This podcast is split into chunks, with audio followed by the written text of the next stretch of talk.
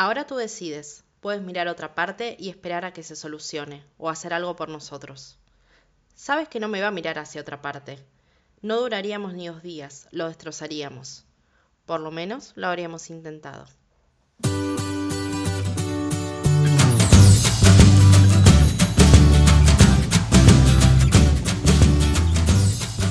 Hola, hola, ¿cómo están? Bienvenidos a otro episodio de este podcast más allá de CTP. Bueno, les cuento que hoy vamos a hacer un episodio distinto porque vamos a hablar de cuatro libros en un mismo episodio debido a que es una saga. Sí, es la saga de Mi elección, que es más conocida por el nombre de su primer libro. Esto suele pasar, siempre es conocido más el primer libro y los demás son como la continuación de. El primer libro se llama Alguien que no soy y la autora es Elizabeth Benavent, que en Instagram la pueden encontrar como Beta Coqueta. Les leo el resumen del primer libro, del resto no se los voy a leer porque spoilea un poco y les voy a contar de qué va y después les voy a avisar, quédense tranquilos, una vez que les cuente de qué va, les voy a decir a partir de acá, si no, ya no escuchen, y les voy a spoilear un poquito el final porque tengo un montón de que hablar sobre este libro.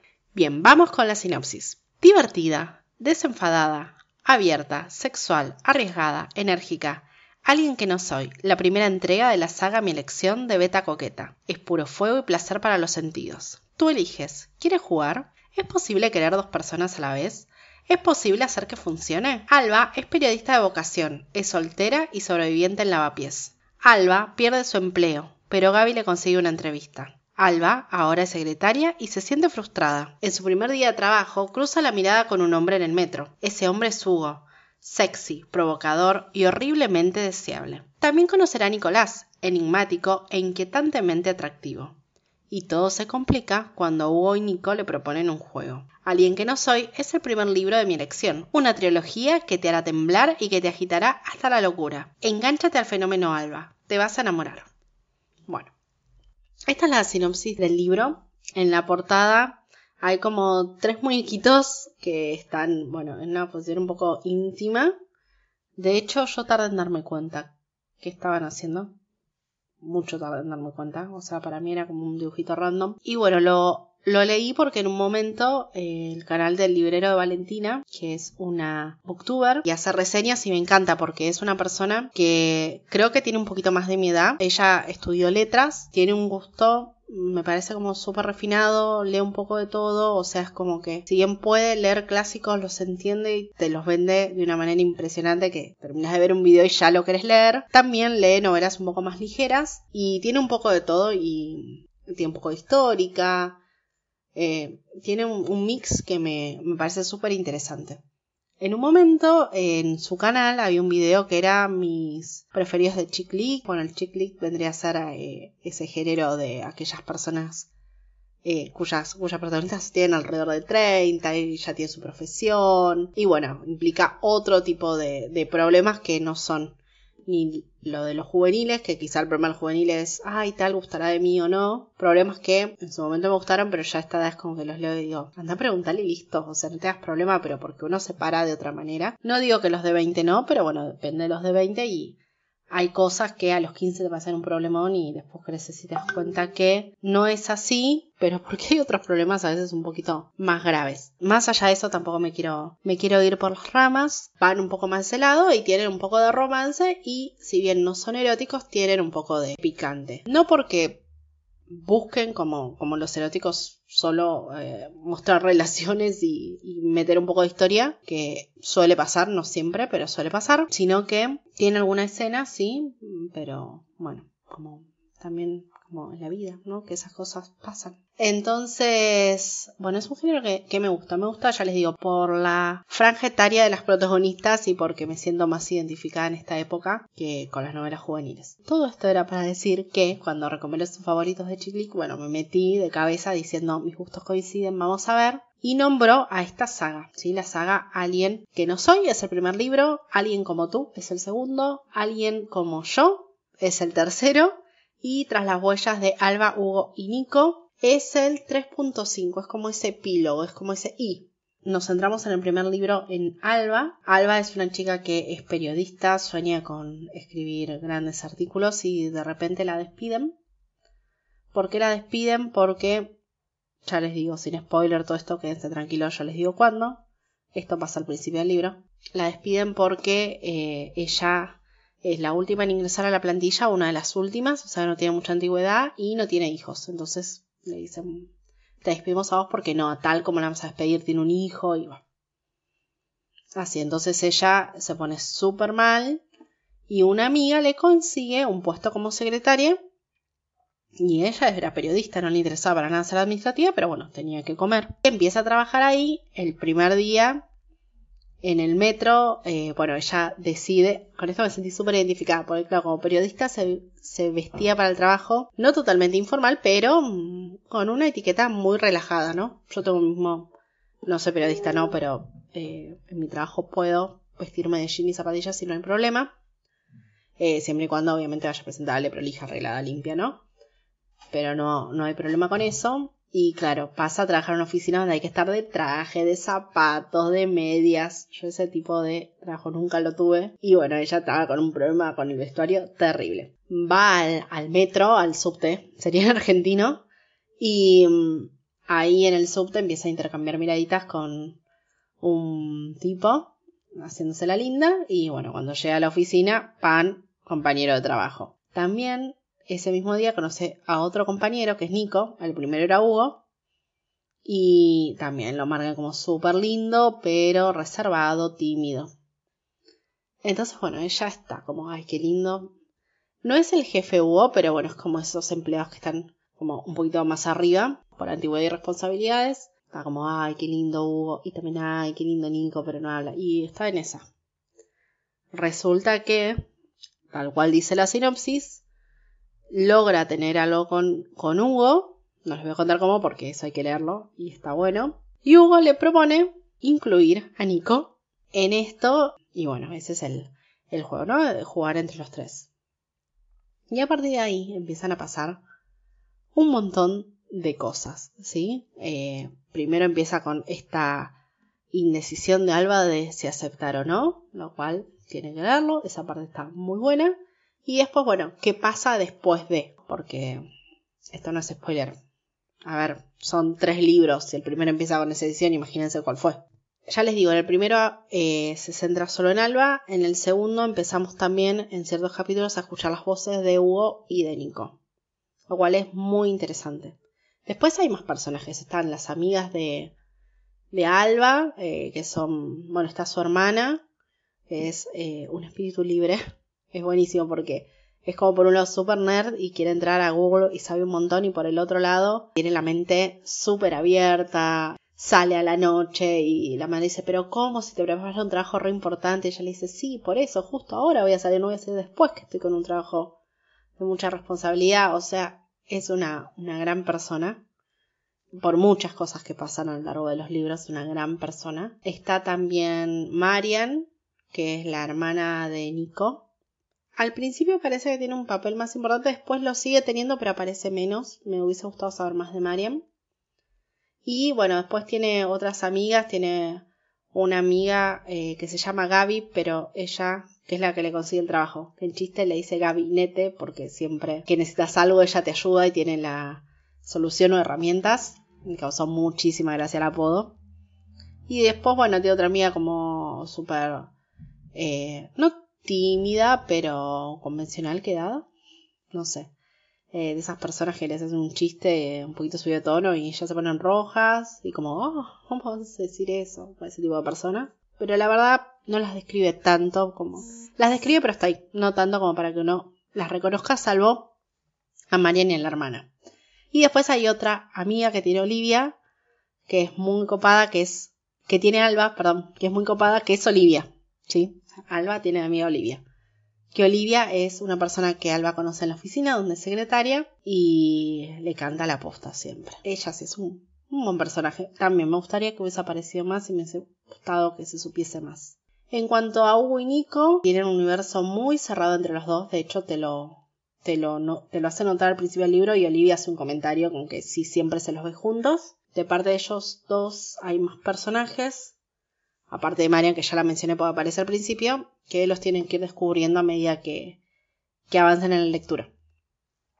Pues si se los describo quizás meto algún, algún avance que no va. Básicamente ese es el universo. A ver, Alba es una persona que para mi gusto, y esto suele pasar en las novelas Chiclit, suele pasar, o por lo menos las que yo leo, es que la quieren marcar, y ya lo dije en otro podcast, en otro capítulo de este podcast, la quieren marcar como una persona de carácter fuerte, y al final lo que termina siendo es una caprichosa y una inmadura. Es más, las amigas le dicen en un momento, tenés que salir y dejar de ser Peter Pan.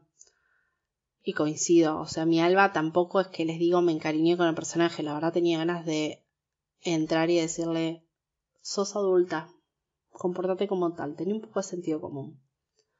Porque por el principio es como, bueno, soy periodista, pero bueno, ahora sigo, sigo como secretaria porque yo no volvería a vivir con mis padres, porque yo soy independiente, la aplaudo, me parece perfecto. Pero después está, uno, a ver, o, Hugo Nico, ay, me propusieron estar los dos, ay, qué, no sé, es como, señora, es adulta, tiene treinta y pico de años, no tiene quince y es la primera vez que sale con alguien. Entonces, por un lado, se sabe súper sexy y lo usa, y lo usa porque ella lo usa para conseguir cosas. No, mm, no piensen mal, ¿eh? pero bueno, para conseguir cosas lo, lo, usa claramente con quien es su pareja. Pero por otro lado, a veces parece súper insegura porque, ay, esa chica, ¿quién será? Y a ver, con esos ojos y yo, o sea, es como, no puedes, si, si te salís tan sexy y sos tan insegura y a la vez sos tan celosa, a mí, a ver, esas personas me caen mal, pero porque a mí los celos me caen mal. Entonces es como, si sos tan madura hace falta que tengas esos celos y esos arranques de... No, o sea, no, no me parece. Y bueno, después a lo largo de los libros también toma ciertas decisiones que a mí me parecen de lo peor y me decepcionan mucho. De hecho, ahora les cuento la parte con spoiler que es, pero también en mi blog, meto chivo, pero en el blog hago tags y, y cosas de desafíos de este tipo de, bueno, a ver, nombrame una situación que no te gustó del libro o nombrame personajes que te decepcionaron o en todos está Alba, ¿eh? Porque no, no me gustan las decisiones que toma, no estoy de acuerdo y yo no las tomaría en su lugar. En cuanto a Hugo y Nico, son súper herméticos al principio. En el segundo y tercer libro se los conoce muchísimo más y se pueden dar muchísimo más. Y lo agradezco, agradezco a la autora por eso. Me caen muy bien los dos. Si bien parece que estoy tirando un poquito de palos al libro, no, no es así. Los libros me gustaron mucho. Tengo cosas para decir que no las voy a decir ahora, las voy a decir cuando, cuando llegue a la parte de spoiler. Pero son libros que me gustaron mucho. O sea, yo en el segundo libro literal tenía que parar porque estaba llorando. Hubo momentos donde yo leía y me caían las lágrimas y decía, bueno, paro un poco. Ahora, bueno, lo retomo. O decía, bueno, ya por hoy, que eso no me suele pasar con los libros.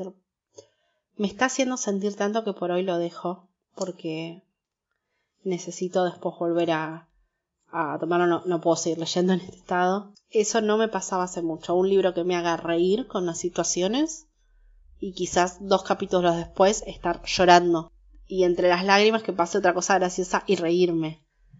Que a mí me pase eso con un libro es lo más lindo que hay. Y aplaudo a la autora de una manera impresionante. Si les gusta sentir ese tipo de cosas como a mí, recomendado. Después, bueno, teoría ya depende de que te guste o no de un montón de otras cosas. Y otra cosa que me encantó de la autora y por lo cual voy a seguir leyéndola, porque ya vi que tiene más libros, más sagas, todo, son las frases. Tiene unas frases que cuando yo tenía que elegir cuáles, cuáles poner, porque bueno, uno de, de los desafíos que hago también es de frases de libros, paréntesis, los desafíos, yo sé que así suenan a nada. Si les gusta leer, empiecen a hacerlos porque te hace ver y saborear los libros de otra manera. Se los recomiendo. Tiene frases muy bellas. Entonces, les cuento algunas de las que saqué, ¿sí? Dicen que la vida es un empedrado de días destinados a acumular experiencias y que no deberíamos dejar escapar ninguna. Otra que me gusta. Miren esta, díganme si no es romántica esta. Mi cuerpo me pide estar dentro de ti como si eso fuera a salvarme la vida. Morí de amor. Otra. Esta es larga, pero escúchenla porque es hermosa. Todas las niñas sueñan alguna vez en su vida con la declaración de amor perfecta. Sin embargo, la vida acaba alejándonos de eso y cruzamos la calle hacia el pensamiento contrario, La normalidad nos seduce en ese momento, como en la adolescencia lo hizo el drama y el amor grandilocuente. No queremos grandes palabras de amor, sino pequeños actos. Y poco a poco los discursos empiezan a sobrarnos, y aprendemos a vivir sin ponerle letras a lo que sentimos. Preguntamos a veces ¿me quieres? y con un sí nos basta, pero nos olvidamos de que también es agradable escuchar el porqué de esa respuesta. Y tantos años después de haber dejado atrás la idea de romance de cuento, alguien me abrazaba a oscuras en su cama, alguien que se había acostumbrado a estar solo, porque así no necesitaría a nadie más que a sí mismo. Hermosa. O sea, esa frase fue, es larga, es larga, es como un par de párrafos, e incluso hay partes que saqué porque no iban, eh, no hacían a la frase y no iba a estar todo el cuaderno en eso. Pero hermosa. Y la última, y... Ay no, hay dos más. Dos más si no los torturo más y después pasamos a la parte de spoiler. Dos más. Ahora tú decides. Puedes mirar a otra parte y esperar a que se solucione o hacer algo por nosotros. Sabes que no me va a mirar a otra parte. No duraríamos ni dos días, lo destrozaríamos. Pero por lo menos lo habríamos intentado. Ay, se van a morir porque no saben cómo, en qué momento se dijo esa frase. Y no se los voy a contar. Tienen que leer. Y la última frase. Al final, da igual qué es lo que decidas, siempre y cuando sea tu elección y, al terminar el viaje te mires en el espejo y digas, ha sido un placer viajar con alguien como yo. Me encantó. O sea, este libro vale la pena leerlos, estos libros vale la pena leerlos solo por, por esto. Pues ya les digo, te reís, lloras y te llevas estas frases. Más no se puede querer. Y es una historia que es original, la verdad es muy original y prácticamente los devoré a los libros porque necesitaba saber en qué, en qué terminaba. Así que bueno, hasta acá la parte sin spoilers. Así que si llegaron hasta acá, les agradezco por estar. Recuerden que me pueden leer en el blog más allá de CTP. También tengo Instagram con el mismo nombre y si les gusta la belleza, pueden buscarme como cómo te pintaste en el blog y como Melina CTP en Instagram. Así que bueno, si no lo leyeron, gracias por estar acá y si lo leyeron, quédense que empezamos la parte con spoilers.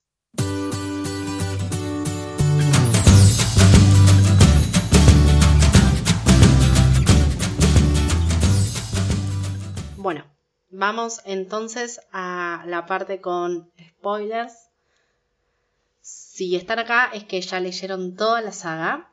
No vale haber leído un libro porque se los voy a arruinar, tienen que haber leído toda la saga. Bien, ¿qué pasa? Vamos a recapitular un poco. Hugo y Nico están muy unidos. Entre ellos no hay atracción, ¿sí? No se sienten atraídos uno por el otro de manera sexual, pero si hay un vínculo fraternal inmenso y hay una intimidad que Alba nota entre los dos cuando los tres están juntos, porque sí, Alba termina aceptando, y ella misma dice que, bueno, que mientras están juntos de repente ellos se dan la mano o se apoyan el hombro y que ella se maravilla por ese vínculo que hay entre ellos en donde esa intimidad trasciende cualquier tipo de atracción sino que entre los tres sienten que es como un triángulo que se completa. Bueno, lo pone en forma muy poética. Esto pasa en el primer libro y en parte del segundo, creo, si mi memoria no falla. Ahora, ¿qué pasa? Eh, el vínculo es hermoso y Alba, después de que acepta, tiene todo un tema con respecto a estar a bien, estar con los dos en el mismo momento. No está engañando a nadie porque todos lo saben, pero ella está con los dos en simultáneo, digamos. Bueno, empieza con, con todo ese tema, una vez que lo, lo supera gracias a Olivia y su hermana, se plantea la necesidad o esa relación, no quiero decir evoluciona porque no me parece que sea una evolución, no porque esté mal, sino porque creo que una relación puede ser totalmente física y está bien y no es que tiene que evolucionar sí o sí algo amoroso y si no, no evoluciona. No, a mí eso no me parece. Parece que puede pasar después o no. Y está bien. Se plantea la necesidad de los tres de hablar de amor y de tener un vínculo afectivo. Entonces se plantean, bueno, la relación y Alba pasa por una crisis diciendo, bueno, entonces son mis novios. La hermana lo super acepta, pero las amigas, sobre todo esta Gaby, le dice de todo, le dice que una cosa es estar físicamente y otra cosa es una relación, que eso es imposible.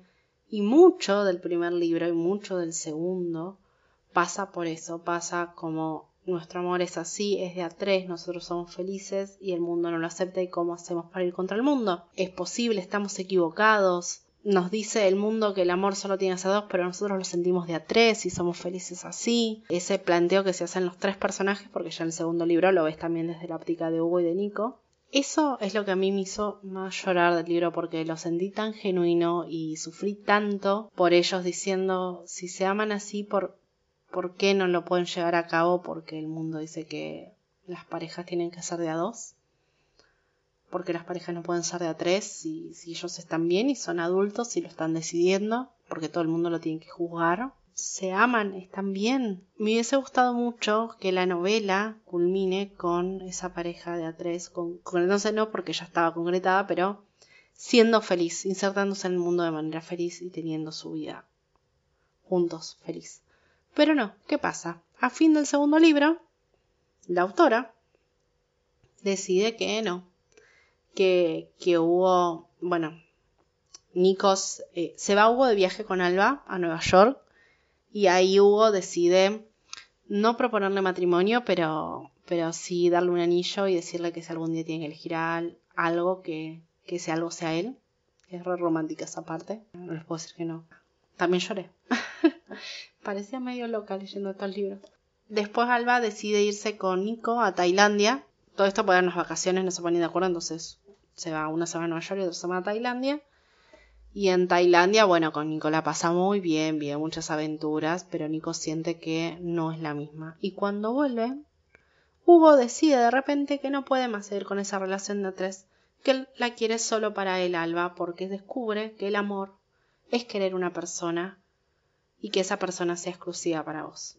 Y es la parte que a mí no me gustó. Si pelearon tanto por ese amor de tres y se planteó que el amor entre tres es posible que ellos lo sentían, ¿Por qué después una de las personas decir, no, ahora siento verdadero amor, porque el verdadero amor es cuando somos dos? Si antes el libro iba para otro lado, ¿qué pasó? alguien explíqueme qué pasó. Y en un momento yo dije, bueno, Hugo tiene esta crisis y seguro en el tercer libro, porque bueno, Alba decide seguir saliendo con Nico y Hugo decide abrirse y no tener más relación de pareja, sino simplemente ser amigo de los dos, sin ningún tipo de contacto físico. Y yo dije, bueno, no importa. Seguro en el tercer libro Hugo se da cuenta que, si él es feliz así no tiene por qué no compartir y, pueden ser felices los tres. Siendo Maluma. Y mm, no, en el tercer libro Alba decide que, que Nico no, no, la completa, que ella en realidad quiere a Hugo, que a Nico no lo quiere tanto, y Nico se pasa el segundo y el tercer libro, en realidad se pasan los tres libros, ¿no? Peleando por ese amor y diciéndoles, pero si los tres somos felices, ¿por qué no pueden aceptarlo? Peleen por este amor de tres. Yo creo en esta pareja, la pasamos bien, o sea, nos queríamos. Y no, Alba dice, Hugo ya maduró, yo ya maduré, y vos no maduraste todavía que seguís pensando en el amor de a tres. Y es como, hace, un, hace dos libros estaba llorando porque eso no era posible y ahora decís que, que el amor de a tres es una inmadurez. Eh, no sé, me parece que, de repente se empezó a juzgar este tipo de relación cuando el libro iba de total apertura. Eso no, no me gustó, no me gustó, siento que me sentí traicionada por la autora, o sea, yo creía en ese amor de los tres. Y bueno, y al final, y si se leyeron al final se lo acuerdan, no sé si leyeron el epílogo o no, a veces viene incluido, a veces no. El, pero bueno, se, se los digo, tampoco es que les spoileo mucho. Pero bueno, al final, y esto también lo dice el libro al final, solamente el epílogo lo, lo aclara un poco más. Nico se va por el mundo, está, mm, viaja por distintos países y después se enamora de una chica, creo que es oriental, no me acuerdo si es china, creo que es china. Discúlpenme si hay alguien de la comunidad asiática y me equivoqué porque sé que no está bueno, que es una falta de respeto de mi parte, pero es que no me acuerdo de verdad. Pero creo que es China. Es una modelo, ese es el tema, es una modelo, viaja por todos lados también, entonces me cuesta ubicarla. Pero es asiática. Bueno, de repente Nico la ve, se deslumbra. Nico dice algo así como, cuando amamos, de nuevo, estamos amando también a la primera persona que amamos, pero de otra manera. Y, es como que Nico se deslumbra y decide estar con esta chica y tener una hija. Y Hugo y Alba se casan y todos fueron felices. Y fueron todos felices menos yo. Porque si planteas este amor de a tres desde el principio, ¿por qué no lo haces triunfar? Porque al fin, no sé, yo siento como que al final del libro, no sé si es que le dio miedo, no, no, no creo que eso sea la palabra, pero ¿por qué al final del libro terminamos con una historia convencional? ¿Por qué legitimamos eso de no eran unos inmaduros? En realidad el amor es de a dos. A ver, yo tengo una pareja y, y somos dos con mi novio. Pero creo en el amor y creo que cada uno, si es adulto, puede elegir el tipo de vínculo que quiera, con quien quiera, con el género que quiere y con la cantidad de personas que quieran, si es una decisión consensuada entre los tres y en donde los tres son felices. Entonces, ¿por qué si este libro venía a romper esquemas y los estaba rompiendo? Porque para hacerte sentir esa desesperación ya porque ese amor de tres triunfe, los viene rompiendo los esquemas, ¿por qué al final terminan casados de a dos y uno con una hija y fueron todos felices para siempre como como si eso fuera la felicidad y la alcanzaron. No sé, no, no me pareció genuino y me parece que los personajes se traicionaron un poco a sí mismos en pos del miedo.